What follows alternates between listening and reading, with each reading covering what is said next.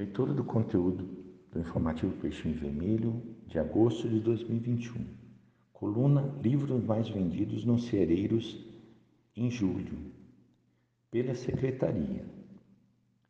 Simplesmente, o primeiro deles foi Simplesmente Francisco, de José Carlos de Luca. O segundo foi O Céu e o Inferno, de Allan Kardec, tradução da primeira edição autêntica. O terceiro, Psil, Adeilson Sales, de Versos.